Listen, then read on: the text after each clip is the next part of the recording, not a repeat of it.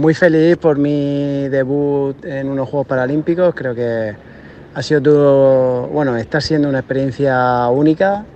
La verdad es que el partido individual que jugué en la pista número uno eh, fue algo espectacular. Se vinieron un montón de sensaciones y, y bueno, el partido de individual creo que fue de menos a más.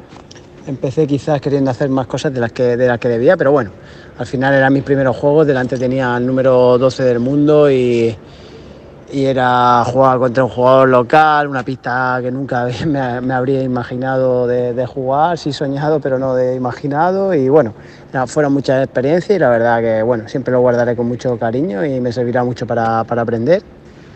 Y el doble, pues la verdad es que Kiko y yo pues jugamos muy bien durante gran parte de, del partido, pero bueno, se nos escapó segundo set, empezamos bien y luego ellos eh, remontaron y el tercer set sí que íbamos 4-2 arriba y, al final perdimos 5-7. La verdad, eh, por ese lado creo que hicimos un buen partido, pero creo que podíamos haberlo sacado adelante, pero bueno.